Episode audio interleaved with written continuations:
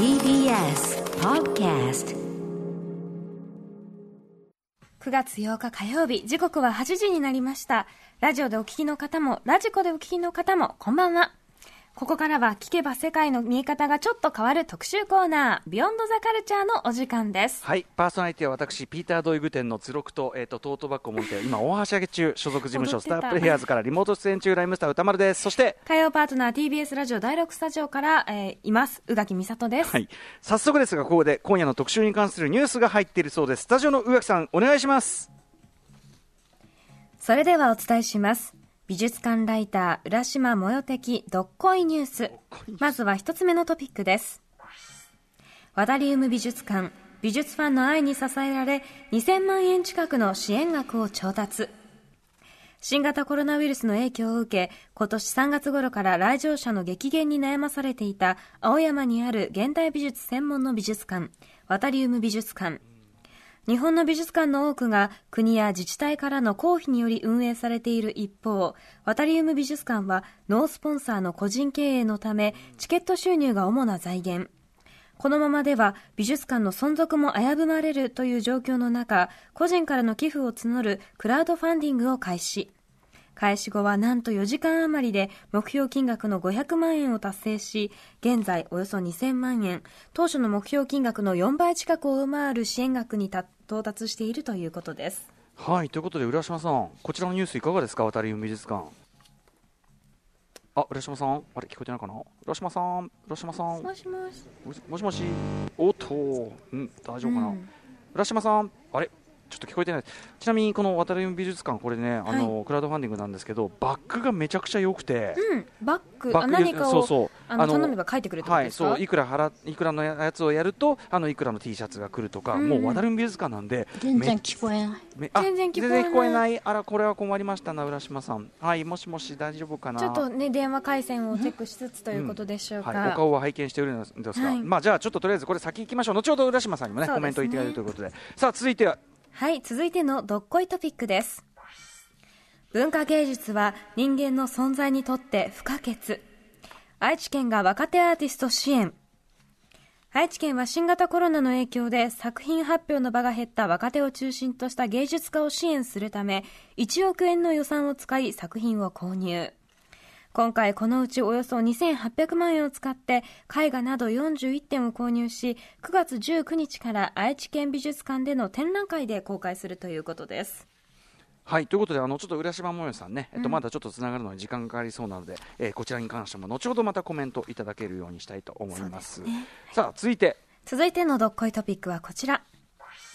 横浜トリエンナーレはコロナ禍でもあえて開催国際芸術祭横浜トリエンナーレ2020-2020年ですね、が7月17日横浜美術館などを会場に開幕。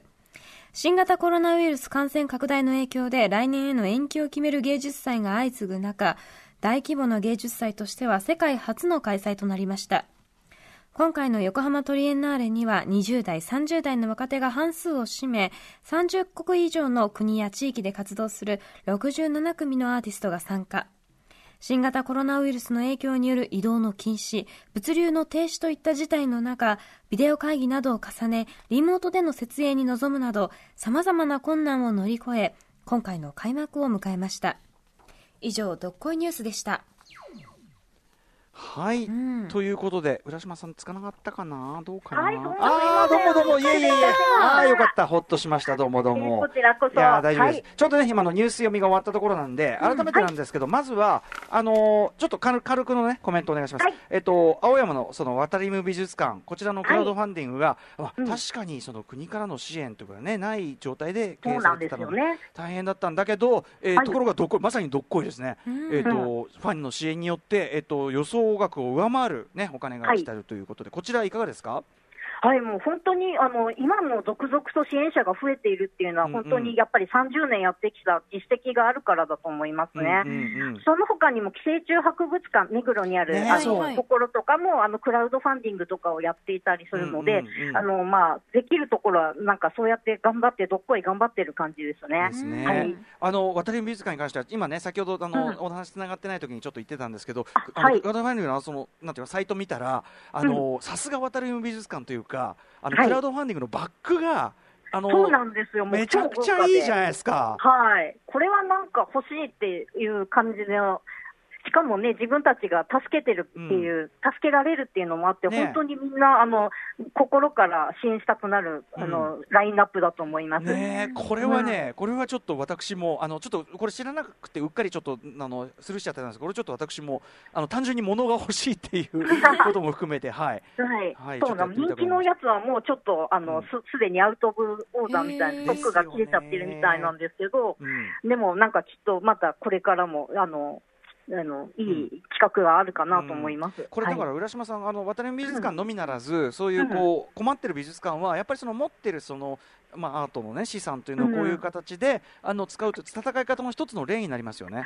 そうですね、まあ、全部が全部、あの効率とかはあの、うん。みんな国民、市民のじ財産なんでできないようなこともあるんですけれども、うんうん。なんかヒントとしてはすごい活用できるかと思います。うん。はい、うん。そしてですね、まあ、はい。この後の話題はちょっとなかな？かな本編の中でお話を伺うんで,、そうですね。はい。どんどん進めちゃいましょうかね。はい。ということで今夜の特集はこちらです。それでもどっこい美術館は頑張っているよ特集。By 美術ライター浦島もよさん。やった先ほどは失礼しました。はい、えーとんでもないとんでもないあの浦島さんが悪いんじゃ。はいえー美術館は事前予約制が一般的となり、えーはい。いつでも自由に立ち寄れる場所ではなくなるなどこれまで当たり前としてしてきた、えー美術の楽しみ方、まあ、今本当に大きな変革期迎えてますもんね、うん、そんな今全国の美術館はどうあがき、えーどんな未来像を描こうとしているのか、えーということでございます。本日は、まあ、浦島もよさんにですねお話を伺っていきたいと思います。よろしくお願いします、はい、お久しぶりです。ねえお久しぶりです。はい。えーということで浦島さん、えーこの番組ねいろいろ本当にお世話になっておりますが改めて宇垣さんからご紹介お願いします、はい、はい。浦島もよさんは国内外のさまざまな美術館やギャラリーを訪ね歩いているフリーライター。主な著書に企画展だけじゃもったいない日本の美術館巡り。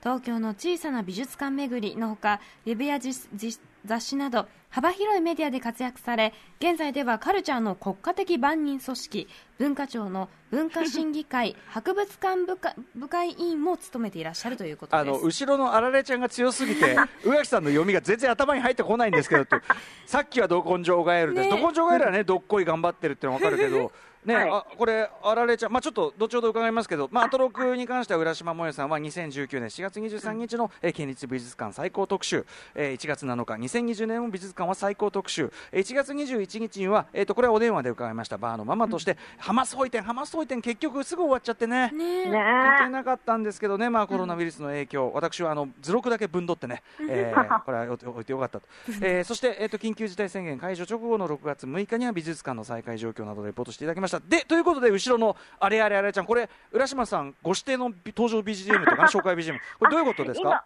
えっと、先日あの、根津にある弥生美術館で、あうんうん。水森アドちゃん展を見てから、アドちゃんブームなんですよ。あー、水森アド店やってんだ、弥生美術す館。ごいですよ、この歌を歌いながら、両手でガッチャンを、アドちゃんが描いてる映像がずっと流れてて、はい。すごいシュールなんです。やばい、ちょっとそれも行かなきゃ、水森アド店は行かなきゃ、やばいな。すごい、なんか、あの、言語がね、めちゃめちゃエロいっていうか、エエロチックっていうか、可愛いんですよ、あの、あのはい、そ、そこがぐっときますね。へーあの彼彼女がねあの両手でこう描くあの線っていうのが実際見るとっていうことですか？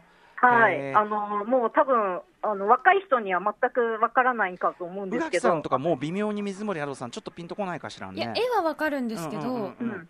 ご両本人も。手でね、うん。あの、生放送ので書ける人なんですよ、それを。へえでしかもねすご本人本当にチャーミングな方でね素敵なんですよね。まあこの歌もまさに水森アドさんで。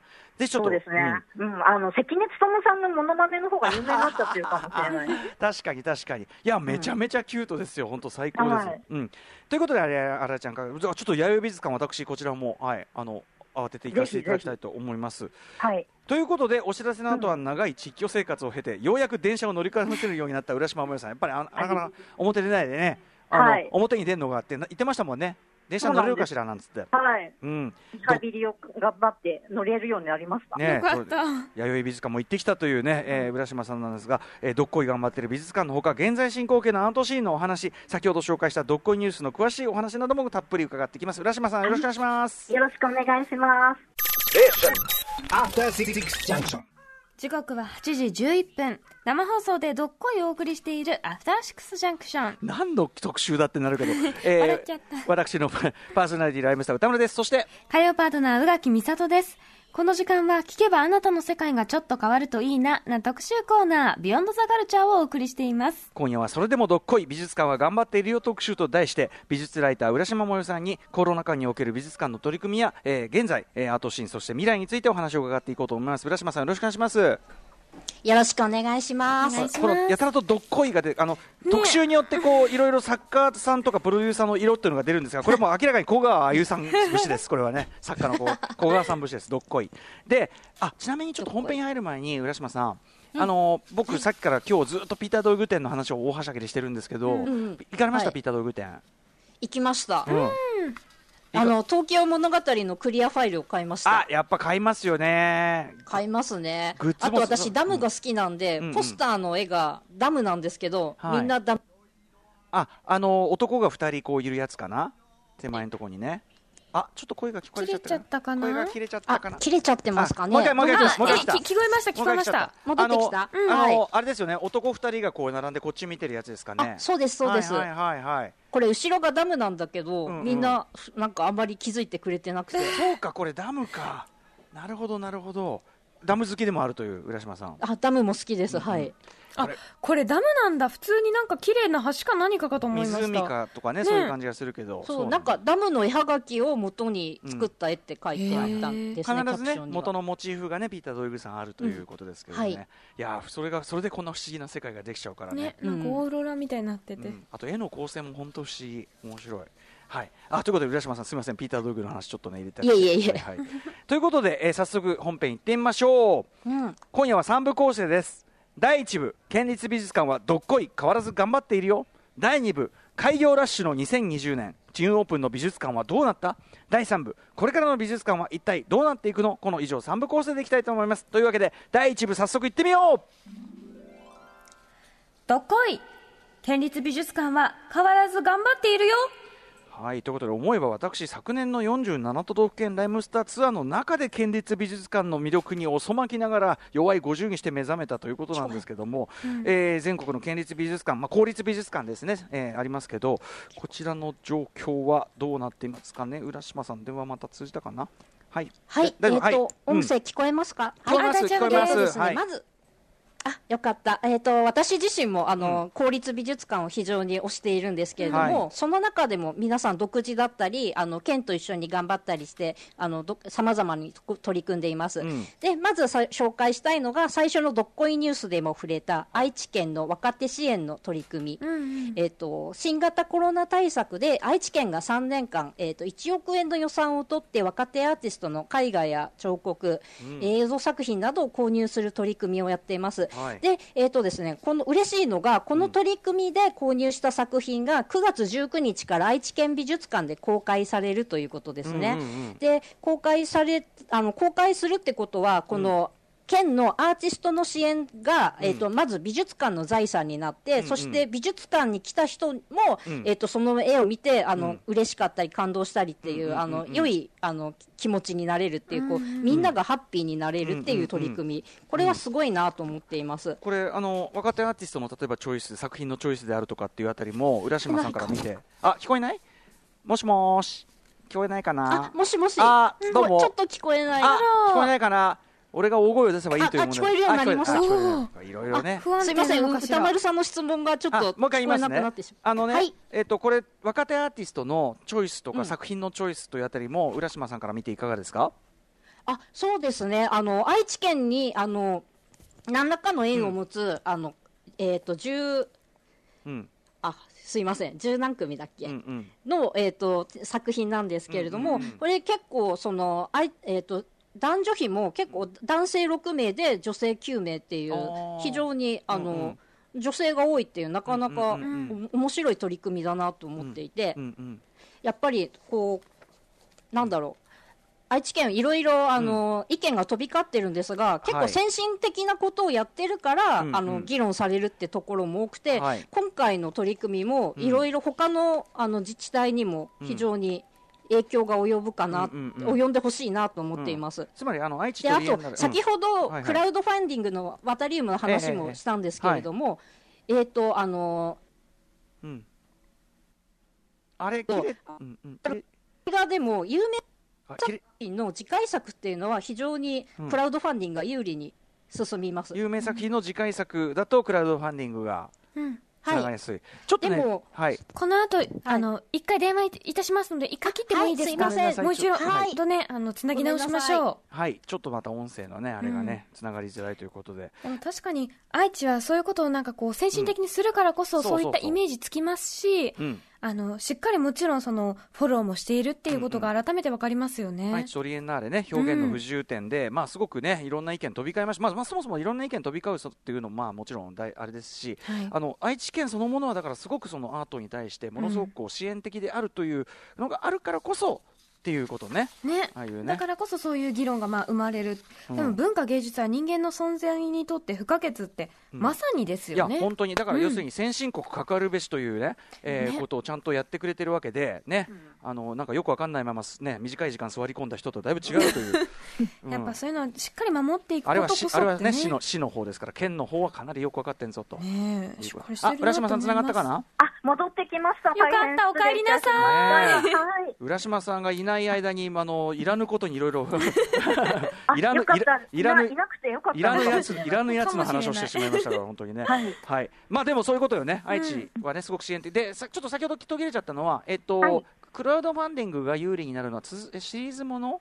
あのシリーズもの続編、うんうん。だ人気作品の続編だったり、有名な作、監督作品だと、かなり高額な、あのものが集まるけれども、うんうん。若手作家ってなかなか支援が集まりにくいっていうのがあっまあ、て、ある種の青互いですもんね。うんそうですね、うんなので、まあ、あのこうワタリウムも人気、えもうこれまでの実績があるから、かなり支えられているんですけれども、若手の作家ってなると、クラウドファンディングを始めても、あのなかなか難しいっていうところがありますので、こういう場合はやっぱりこう、未来にあの大物になるみたいな感じで、あの誰かしらが支援していただくのが一番いいんじゃないかと思っています。だからこういう公的なお金の突っ込み方というかね、言っちゃえば。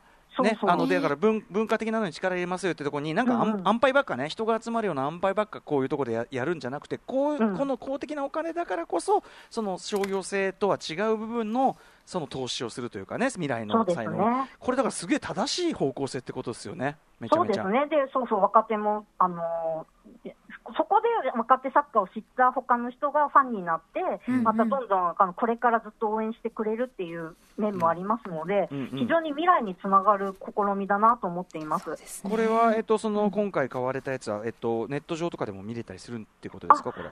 そうです。どうなんだろう。まだ公開が、あの、リストがすでに、あの、うんリストが上がってるうん。上がっているので、これで見て、結構加藤泉さんとか、あの、うんうんあの結構注目作家も、あの、うん揃っているので、はい。かなりこれはきちんと吟味してチョイスされたんだなという感じです。いずれね、えっと、愛知県立美術館ってことになるのかな？はい、19日からですね。うんはい、日公開されるということですね。うんはい。そして、まあ、そんな感じで、えーはいまあ、愛知県はやっていると。うんあと、他に、えー、試みありますか？はい。はい、はまあ、箱物としては、えっ、とですね、宇垣さんやうん。歌丸さんも大好きな埼玉県立近代美術館なんですけれども、大好き。えっ、と、コロナの影響で、ちょっと、あの、当初の企画が差し替えになりまして、うん。非常にみあの準備期間3ヶ月という大、多分すごい特感にな特感じゃないな、でもちゃんとクオリティは、あの非常に高いと思われるので、ええうんあのすごい、な何すべてを短縮して、えっとですね埼玉県立近代美術館が持つ、えっとうん。70種類のデザイナーズチェアから厳厳選した約うん。30点の出あの椅子が出品されるという。うんうん。えっとですね、目で座るという椅子専門の展覧会が開催されるんです、埼今度玉県立美術館はだからすごく椅子のコレクションっていうところでね富山もすごいけどそ埼玉は先んじてすごかったわけねこれね、そうなんですよ。廊下にはいたくさん椅子があったの覚えてます。うんうんね。まさにそのそうですね、おすあのご自慢の椅子、今ちょっとコロナ対策で、うんあのガイドライン的にすなんか自由に座るっていうのができないんですけれども、うんうん。それを逆手にとってあの、じっくり見て、鑑賞する展覧会が開催されます。なるほど。うん。はいはい、これってだから要するにあれですよね、うん。そのあの作品の貸し出し、特に海外とかそういうのはうん、できないできな以上、くなっちゃう。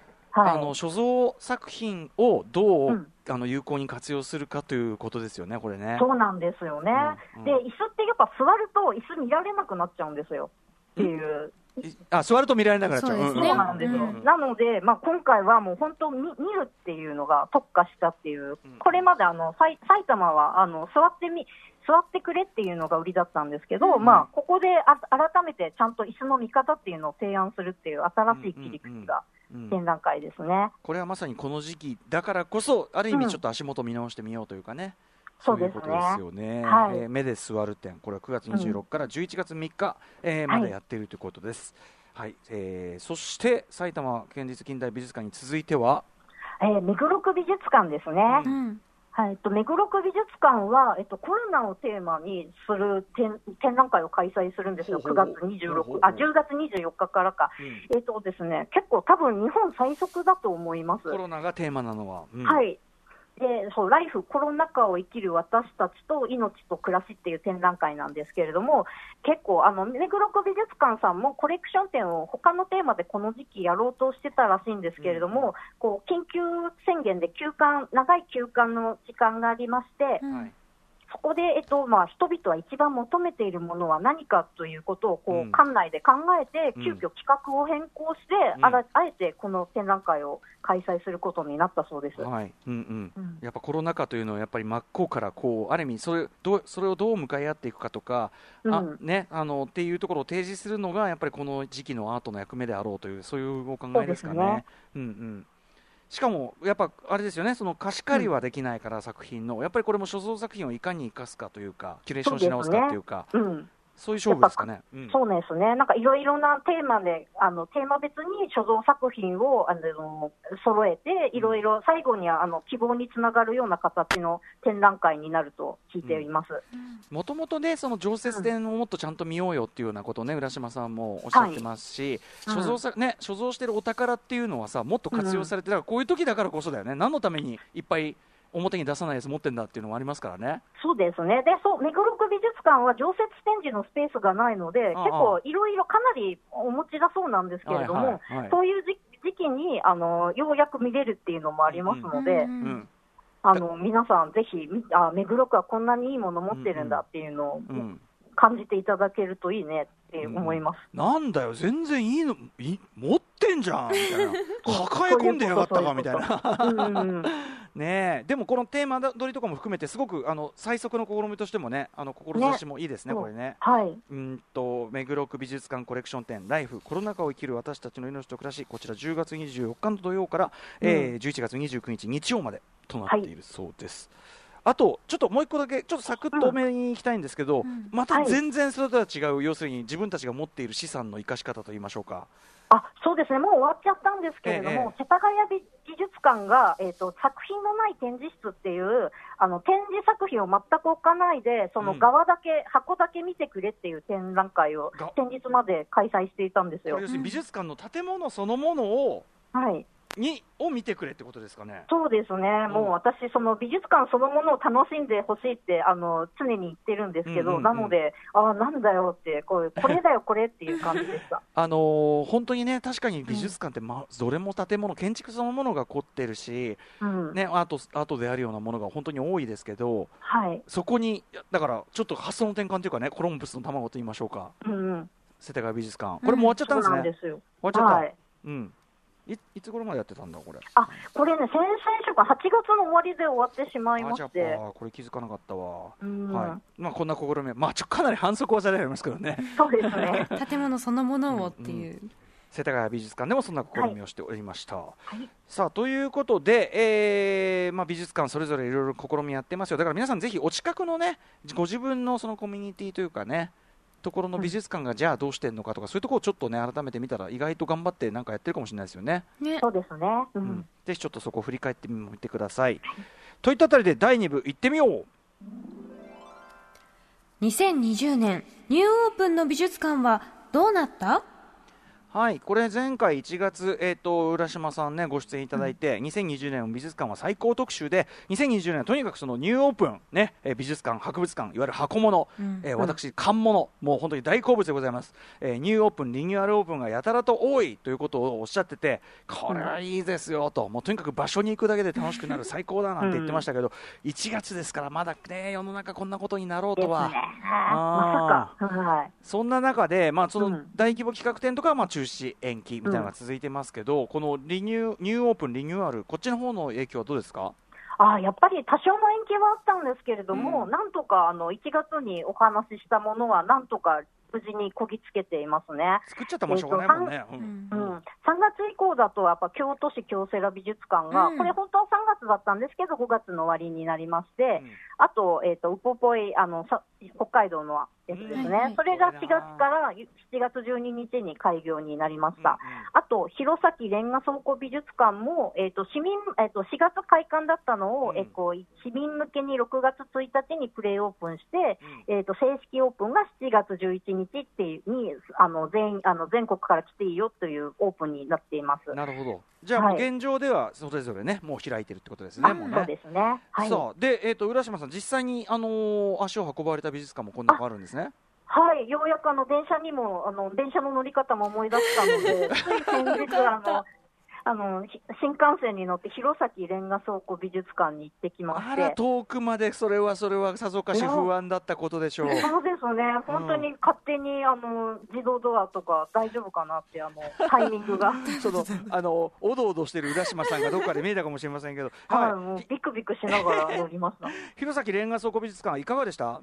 いや本当に美しくて、あの、元シードル工場を、えっ、ー、と、新進気鋭の建築家の種さんが、種剛さんが、あの、記憶の継承っていうのがコンセプトで、えっ、と、だ残せるところはできるだけ残して、新しくするところはめちゃめちゃ新しい形で回収しまして、うんはい、なので、あの築約100年ぐらいの、うん、あのいい感じのレンガの建物なんですけれども、屋根があのゴールド色、シードルゴールドって、あの、うん、先方は、あの、シ弘前シードルの産地なんで、うん、おっしゃってるんです、そのすごい綺麗な色の屋根だったり、はい、あとレンガの、レンガを複雑に組んだアーチ状の入り口とか、非常にあの、一見見るとただ、ただのレンガなんですけど、うん、あの近寄ってみると、めちゃめちゃ新しいっていう素敵な建物になってます。だからまず、これこそ、まずは弘前レンガ倉庫美術館、その美術館の建物そのものが一つのまずね、見せ物、見せ場であるっていうかね、ことですよね。はい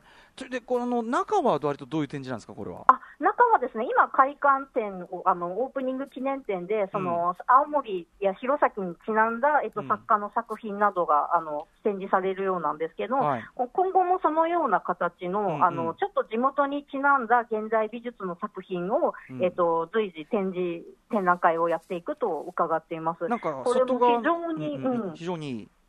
うんあごめんなさい、非常に、うん、そうですね、天井が高くて、あのすごい大きな作品とかも乗りそうな感じなので。へそうかそうか、なんか、うん、あの側のね、外側のクラシカルな感じに対して、うん、その展示方向はすごいモダンな方向ですよね。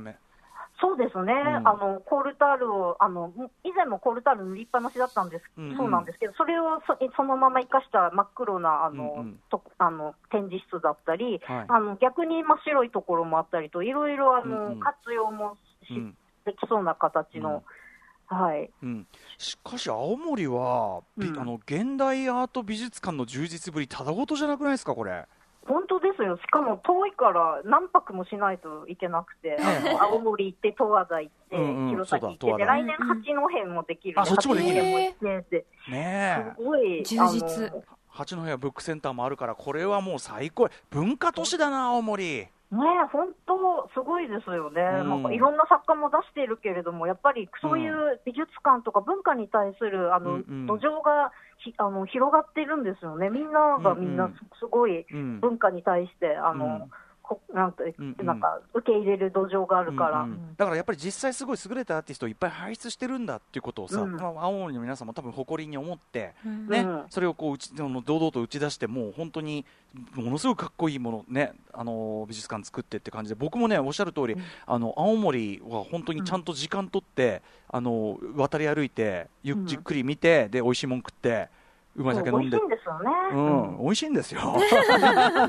うんね、ということで、ちょっと弘前、はいえーレンガ倉庫美術館、いち早く行かれて、こちらも僕らも実際足運ぶの楽しみです。うんはい。はい。あとですね、えっ、と、うん冒頭どっこいニュースでも伝えましたけど、えっ、と、横浜トリエンナーレ。なななんと、えー、なななんと開催ねだってあちこちがこれは延期だ、うん中止だってなってる中で開催されてるわけですよねこれ開催自体がまずすごいってことですよねそうですね。あの、多分中止の方が絶対いろんな意味で楽だったと思うんですよ。うんあの、いい、もうみんながみんな辞めてるし、言い訳もできるし。ね誰も来んないよってことですもんね、うんあえてそ、そこをあえてこう開催に踏み切る、しかもあその海外からのそのアーティスティックディレクター、あのうん。愛知トリエナーレの津田さんみたいな役割を、えっとインドの3人組のラックスメディアコレクティブさんっていう方々にお願いしてたんですけど、うんうん。その方々すら来日今できてなくて、今も来日できていない。ディレクターメインのディレクターうん。が来れなかった、インドでね来れなかったら、こもうそれその時点であじゃあダメだなってなりそうなもんですけど、あのね、そこをこう日本のあの優秀なスタッフたちの皆さんと、あと文明の利器を使って、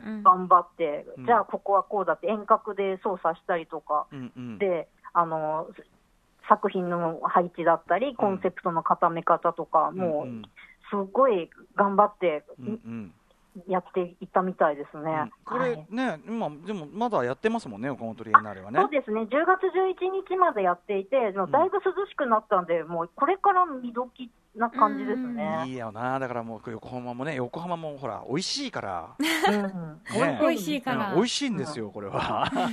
うん。あの展示はどんな感じですか、ちなみに実際のとこ。展示はですね、まあ、横浜美術館ともう一つの会場の 2, 二つの会場で、うん。あのなんだろう、結構直感的に親って、あのうん。一瞬じゃわかる直感ではあのわからないっていうか、一瞬立ち止まって考えるような、うんうん。あの頭を巡らせて考える作品が多いんですけれども、そうですね、うん。ただそうあの、今の時期にその作品を見ると、なんかコロナの中でこう、混乱している我々がどう未来に向かって立ち向かっていくかみたいなことをうんうん考えるような作品が多いです。なるほど。これね、本当はコロナも前にうんほとんどの作品が出品がこれを出そうって決まってたみたいなんですけど、うんうんあえて、でもやっぱり多分そういうアーティスティックディレクターが時代の先端を行ってたから、うんうんこのなんだろう、じ今の時代にフィットした感じになってるっていうのがうんうんすごいはい。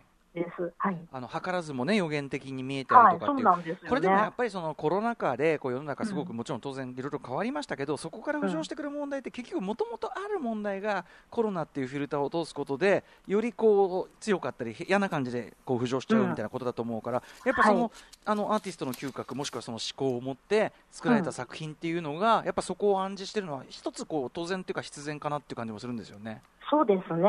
やっぱりそうそういうところも考えつつなので、非常に結構ね、あの時間がかかる展覧会というか、あじっくりそうかみ立ち止まってちゃんと自分なりの解釈を見つけていくというか、そうですね、うんすごい、あの見るも、量に対して、量的には半日で終わるんですけど、うんうんうん。一個一個じっくり考えてみていくと、一日じゃうんうん。終わらないかなっていう。うんうん。へそういう意味ではでもこの2020年にしかもその、うん。あのまさかの頑張って開かれたディレクターも来れてないのに、じゃああのなんとかこう努力して開かれたトリエンナーレで見る作品って、要するにその今今見るということでしか味わえないそして考えられない何かっていうのがまあ当然あるわけですもんねこれね、はい、うん、じゃあちょっとやっぱこれは10月11日までやってるのでこれは行かなきゃなと、うん。これ日時指定制ですね、そうですね、はい、うん。これ僕今のところねあの、うん。えっと国立新美術館とか、んそのえっと近代美術館でじあのうん。日時指定で行ったんですけど、やっぱりねこれは不幸中の幸いというか普段より見やすいっていうこの利点がございまして、そうですね、涼しいしね。うんすごい快適だし、うんあんなにじっくり好きなだけ立ち止まってじゃあうん独り占めの瞬間とかも全然あるし。そうそそういうのはやっぱりこ、まあ、言っちゃえばね、もちろん大変なんだけど、うんうんこのこの時期ならではの、ぶっちゃけ見る側としては、なんかこう、贅沢さかななんて思ったりするんですよね。そうですね。ううんんうん。はい、えっ、と横浜トリエンナーレこちらもございます。はい。さあ今夜はここまでそれでもどっこい美術館は頑張っているよ特集と題しまして美術ライターの浦島大代さんにコロナ禍における美術館の取り組みや今現在のアートシーンについてお話を伺っております引き続きよろしくお願いしますはい。よろしくお願いします。さあそれでは第3部に行ってみましょう。うん美術館は今後どうなっていくの？そうなんですよね、うん。だからそののんきんをピーター・ドイグ店伸びってね見見れたイエーイとか言ってるけどこれ要するにまあ返すに返せないっていうね。それもあるわけだけどつまりこれってこれが一段落したらまずその海外の作品の貸し出し云々いろんな人手かかりますしね、そうです。これは難しいんでしょうね。非常に難しいですね。そのうん。いわゆるうん。あの大きな展覧会、あのコマーシャルで取り上げ、うんうん。あので出てきたり、あの CM があのあとはい。音声ガイドがタレントさんだったりっていう、そういうええ。大きな展覧会って、うんうん。あのスポンサーに放送局だったり新聞社さん、あのマスコいわゆるマスコミの方が、うんうん。あの主催者ってなって、うん。あの資金を提供して、うん。えっと開催されるんですね。いわゆるあの、うんうんブロックバスター展ってはい。一般的には呼ばれているものなんですけれども、はい。いそう。要するにドーンと資本投下してドーンといっぱい来てもらって。そうなんですよ。うんうんうん。それってあのまずまず現状はその返せないし借りれないっていうあの国をまたいでの貸し借りが今非常に困難になっているし、はい、で今予約入場制ってなると1時間に何人うん入らなきゃいけないってことで、うん。それが9時から5時までの間っていうと、マックスで何人入れるっていうのが、もう瞬時に分かって、つまり売り上げはこれだけだ、で会期は45日間だからかけるいくらでって、もそこのその瞬間にもう売り上げが読めちゃうわけですよね。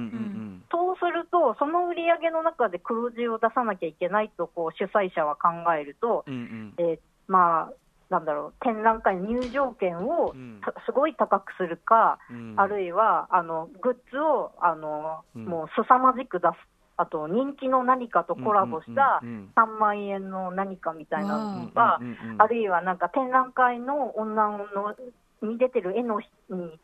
が絵の人がつけてるジュエリーを作って数十万で出すとか、あるいはなんか限定ジッポみたいなのとか、まあ、とにかく単価を上げる方向しかないっていうね。か、あるいはすごい音声ガイドをすごいなんか誰もが知ってる人でもうほぼ100%うん借りるようにするとか、まあ、なんかすでに誰もが知ってる人やってますけどね、結構ね。うんそうなんですよね。なんで、そうすると、かなりそ、そこまでしないと、多分あのみ黒字にはならないので、うんうんうん。そうなると、黒字にならないで、わざわざなんか、一応その、うん。まあ文化事業なので、イメージアップにはなるけど、イメージアップのために、はい。1回あたり数億の赤字を出す展覧会だったら、うん。他のことをした方がいいんじゃないかって考える人は、やっぱり絶対出てくるはずなので、うんうんうんうんいでや。そういね。ねで今、うんうん。うん、展覧会の準備って4、5年は普通にかかるものなのではい。やっぱり現在、企画が走り始めているものとかも、うんうん。こう来年度はががっつり上がったりとか、じゃあ2、3年後のものはじゃあうんうん。ちょっと残念だけど中止にしようとか、そういうことになっていて、可能性が非常にあるので、だから数年後がかなりきつくなるんじゃないかな、数年後に遅れてもう展覧会全然できませんよっていう時代がやってくる。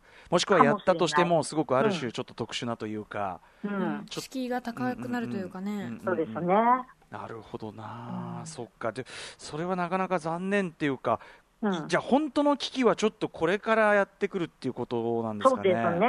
うんうん。で、まあ、国公立の美術館っていうのは、あのうん。税収っていうか、あの自治体の歳入で作られているものなので、うん。うんはい。今、こういう景気が悪くなると、やっぱり税収、さ歳入が非常に落ちますので、うんうんうん。そうすると美術館自体のあの予算も非常に削られてくるはずうんうん。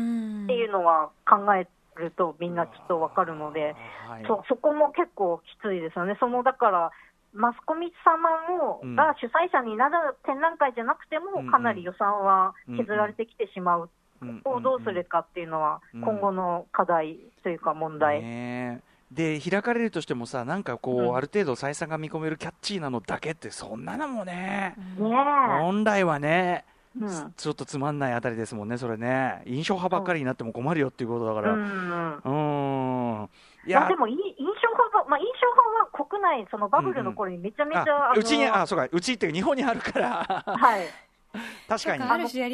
個人コレクターの方とかもいるから、そうに日本にあるものだったらこう、なんか作りやすいんですけど、うんうんうん。うん、だからそれは増えるのかな、日本にあるコレクターの人から、なんとかかき集めて、うん、あのこういうここまでができますみたいなのはまあできるけど、そうですね。でもそれこそピーター・ドドイグ店みたいに初めて紹介ですとか、うんうんであんだけでかいもんだったりすると、もう難しいって感じですよね、そうですね。これチャレンジングなこと、企画ができないですよね、新進だまだ知らないけれども、うんうん今、絶対これみんなに知ってほしいみたいな、紹介する形の展覧会っていうのは、非常になかなかうん。予算が下りづらくなってしまうので、そこはなんかこうんう、われわれわれっていうか、市民の、こう絶対展覧会やった方がいいよみたいな寄付、うんうん。うん盛り上げが必要になってくるかな。とねその思います。やっぱこうやって貧するはドンスみたいになっていくのは本当に悲しい話じゃないですか、これは。そうん、やっぱ人間が人間たるゆえんがどんどん失われていくみたいのはちょっと、うん。本当に特にこの時代それは本当にまずいと思うから、うん。なんとかねそのだから心ある人たちがまあもちろんそのあの我々あの、うん。行く側もそうですけどまあ踏ん張ろうとはしてるんですよねいろいろね。うんやっぱりそうあの、マスコミの人も、まあ、お金儲けもしたいけれども、あのやっぱり展覧会嫌いじゃないので、うん。好きだからみんなやってるので、あのうん。東西新聞の山岡さんみたいな感じで、の人たちがお多いわけではないんですけど、うんうん。ああいうノリの人も多いあるので、うんうん。なんでそう、いろんな人がこう赤字にもならないけれども、うん。見る人はすごく楽しくて、いっぱい人が来る展覧会っていうのをどうすれば作れるかっていうのは、もうんうんうん。うすごい多分みんな寝ないで考えているうん。ねと思う。えいやーしかしちょっとねあの現実問題っていうのを聞いてちょっと暗くもなっちゃったけどまあでも皆さんちょっと頑張って工夫はされてるでしょうしあとやっぱりあの所蔵品はね実はいっぱいあるし、うん。一度に出るってことは今までないわけだから、うん。まあそこを活用しながらしのいで、うん。で走行するうちにワクチンができて行き渡るようになりましたねとか、そういう感じかな。ねそうですね、なんか美術館を好きな人を、うん。ここのこんなき知識だけど、いっぱい増やして、うんうん。もっとあの、うん。行く人を減らさなければ、うんうん。あなんか絶対チャンスはあると思うので、うんうんうんみんないろんな美術館に行ってくれるとすごい嬉しいんですけどね。うんうんいやあとやっぱりねその美術展がひら普通に開かれてたこの贅沢さよってね、改めてね。改めて思っちゃったな、と今話してるね、えっと、5分間ほどの間私はズームの画面がずっと落ちていたというね。そういないなと思ってましたよ。話はね声はそれどもというね、あとはあれですねもうあの、うん。改めて大塚国際美術館まああれも旅行しなきゃいけないけど我々は。ああ、ねいいじゃん、あそこすごいいいですね。ね実物大を見れるとしたらあそこだから、うんうんうん。やっぱ俺ピーター・ドイグ店ってやっぱり実物のこのでかさとこれを体験しないとなっていうのがあって、全然違いますよね。そう。感じ方が。徳島行くか、でも結局旅行じゃねえかって話だからね。ねそううん。それもちょっと気をつけながらですけどでも。ねでも徳島も美味しいですからね。うん、美味しい美味しい。美味しい美味しい。何でも美味しい。何でも何でも美味しいどこ行。ったって美味しいのよ美味しいしいい絵見えるし最高じゃないってことだからね。ね、私あの京都市京セラ美術館の前だけ通ったんですけあど建物がすごいいいであの新しくなっていてうんあのうん。元々の部分もあるんですがガラスのなんていうんですかね渡り廊下みたいなものが。できててすごい素敵でした、うんうんうん。そうですね、あの青木淳さんの設計のやつで、うん。青木淳さんあの、せ建築家の方なんですけど、そのままあの館長にもなられているのへでー、ああ。へえそれもすごい。はい。へえ設改計されてめてそのうん。建物を楽しむっていうのも一つあるような気がしましたね、うん、そうですね。うん。うん。あちなみに宇垣さんはさっきの弘弘前レンガ倉庫美術館も前だけ通ったんだっけ？仕事で。うんうん通ってない。あそれ私通ったのが京セラですか京セラか失礼しました。そうそう。ややたらと前通るなこの人いろんなとこ行くないろんなとこ前だけ取るなと思って。京都しか行ってないのよあそうだよね。先ほど京都っておっしゃったうんすごい素敵す。でしたまあそこに関してはちょっと今後の楽しみが増えたということにしておきましょう。うん。これはね、はい。あとはちょっともう関係者各位の頑張りお願いしますと我々もそういう支援。うん。ねとしての支援としての行く。そう行ったり買ったりそう。うん。グッズがいいって言いながら買ったりですよ。だから俺は、うん。俺のその美術館に行って結局お前は物が欲しいだけではないのかというこの物欲にまみれた美術館巡りもこれはこれでありという、そういう支え方。ピーター・ドイグ店でもう1万買買って何をやってるんだ俺は。1万円？1万円分買い込む。まだまだ行く気だから俺、う んまだ買うでしょ、そして。バッグ複数買いするつもりだから。はい、ということで、えー、いろいろ伺ってまいりましたが、はい。ね、まあ、ちょっととりあえず、今後、ちなみに、えっ、と、浦島さんがうんうん見られるやつで、ちょっとこの辺注目みたいな展覧会とかあります？この辺注目、でもめちゃめちゃたくさんうんあってどうしよう。ちょっぴりね、時間に余裕ができたのでう、んあ、と思って。本当ですか？うんなんかのんびりなした感じでいいですよ、全然。急がなくのていい。んびりすると、えー、なんだろう。もういっぱい、あ、今、いっぱい 一度に湧湧きすぎぎちゃって。あ、でもそう、ね、根津美術館の、うんあ、あ根津じゃない、あ、ごめん、根津もそうなんだけど、はい。えっとあの、さっきの弥生美術館。だ、弥生美術館の水森宿店と一緒に、あの、竹下夢二展を今やってるんですけど、あ竹下夢二美術まあ、館で、あの、夢二はね、ずっと夢二美術館。そうそう。はい。で、あそこで今、あれですよ、大正の、なんか人生相談の面白いエピソードを、あの、パネルにして貼り出されてて、絶対面白いじゃん。超いいじゃん。なんかこう、接吻をされたんですけど、その人と結婚しなきゃいけないんですかみたいなえかわのと、Q&A みたいなのがずらーっと出ててうんうん、それ見てるだけで数時間過ごせる。めちゃめちゃ面白展示でもあるじゃないですか、それう。ん。さすがだな、やっやっぱぱ人生あそこな。相談って面白いですよね。うん。見ちゃうもん。へえ。あ、あとそうです、はいあと、祐天寺にアクセサリーミュージアムっていうのがあるんですけれども、ほうほうあの、そこで今、ジャパニーズジュエリーみたいな、あの、うんうん日本の、あの、うん装飾の展覧会をやってて、それもうんうんなかなか楽しいです。アク。セサリーミュージアム知らなかったわ。へえ。こちら祐天寺にあるということで。はい。まあいいですね。ちょっとそういうなんか大きくないところとかもね、そういうのもね、あいろいろ。そうですね、小さいところこそなん、なんていうか、その、なんだろう、結構煽りを受けちゃってるところもありますので、はい。だから本当にね、それほど先ほども言いましたけど、皆さんのお住まいのね、実はうん。街に素敵なのある、うんうん。あって、あの気づいてる、行ってないだけかもよみたいなこともありますもんね。あそうだ、あとそうだ、またそうすると思い出したのが、あうんうん。原美術館は絶対、あの、んえっと、来年の1月で終わってし原まうので、美術館ね、はい。うん。それは、えっとですね、9月の10 20日ぐらい頃から、また新しい、最後の展覧会が始まるので、それはみんな行った方がいいと思う。いや思うー、原美術館はもう、俺、もうあれ、もったいないな。ねえ。ねえでも、まあ、しょうがないね、しょうがないけど、うんあの最後のあれで、確かにこれも原美術館も。9月ですね。はい見に行かないと。あなくなるのいつでしたっけ、来年の？1 1月月。来年の1です月かね、。今年。それもなんかコロナのおかげで、おかげっていうか、影響で伸びたんですそうそうですねね。今年でしたよねそういえばね本当はね、うんそうなんですよ。そうかそうか。だからそこはあのねあのー不幸中の幸いって言い方もおかしいけど、えーまああの行けるのがちょっと伸びた、機会もうちょっとが伸びたと楽しむ時間が増えましたから。そうですね。原美術館、うん、これも絶対行かなきゃ、行かなきゃいけないとこ増えました。あそこもな。レストランも美味しいからな。食べることにうん。付随している。食べ食べたり飲んだり大変だから、はい、こんな感じですかね、じゃあね、えー、ということで、ね。はい、あ浦島さん、まあ、ちょっと今後ともまた、あのーこの番組、引き続き、あ、はい。あのいろいろお話を伺いたいんですけども、はい。えー、浦島洋さんの方からお知らせなどありますか？あ、そうですね。さっきのあの常設こそ行くべきだっていうんで、以前もしょ紹介したんですけど、企画書だけじゃもったいない、うん。日本の美術館巡りという本はい。を出しておりまして、まあ、アマゾンで私の名前で検索したはいら買えるはず。はい、うん。そう私もそれを片手にあの日本全国を、あのツアーしていましたので、ありがとうございます。愛読書でございます、うん。はい。ぜひちょっとこちらを読んでくださいということですかそうですね。はい。はいえーそんな感じで、あのいやいや、でも本当にあのぎゅっと詰めて話していただいて、ちょっと途中ね、通信ごめんなさい、こちらもいろいろ不手際がございました。ことんでしたとんでもとんでもないですよ。はい、ということで、以上、ここまで、それでもどっこい美術館は頑張っているよ特集でした。浦島美さんもありがとうございました。またよろしくお願いします。ありがとうございました明。日のこの時間はいろんな家飲みを楽し試してみる特集 どういうこと？うん、あの飲む人たちが出ます。僕らもです。After Six Junction.